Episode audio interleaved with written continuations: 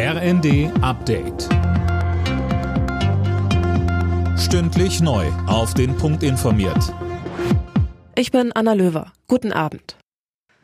Bei der Deutschen Post stehen die Zeichen wieder auf Streik. Die bei der Post angestellten Verdi-Mitglieder haben sich in einer Urabstimmung für unbefristete Arbeitsniederlegungen ausgesprochen. Daniel Stuckenberg. Über 85 Prozent lehnten das Tarifangebot des Konzerns ab. Das bedeutet aber nicht, dass es sofort losgeht. Die Post hat Verdi jetzt erneut zu Gesprächen aufgefordert, um eine Lösung zu finden.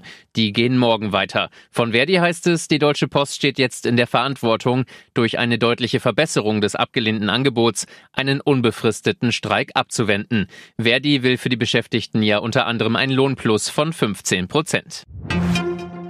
Die Pläne von Gesundheitsminister Lauterbach, die digitale Patientenakte in zwei Jahren zum Standard zu machen, stoßen auf ein geteiltes Echo. Die Stiftung Patientenschutz begrüßt das Vorhaben grundsätzlich. Allerdings sei es problematisch, die digitale Akte automatisch einzuführen. Bei so sensiblen Daten brauche es eine Zustimmungslösung. Ärzteverbände fürchten ein Scheitern der E-Akte, sollte sie nicht nutzerfreundlich genug sein. Die Gespräche zum geplanten NATO-Beitritt von Schweden und Finnland sind ohne Ergebnis zu Ende gegangen. Die beiden Länder haben sich mit der Türkei auf weitere Verhandlungen geeinigt. Die Türkei sowie Ungarn blockieren den Beitritt der Skandinavier bisher.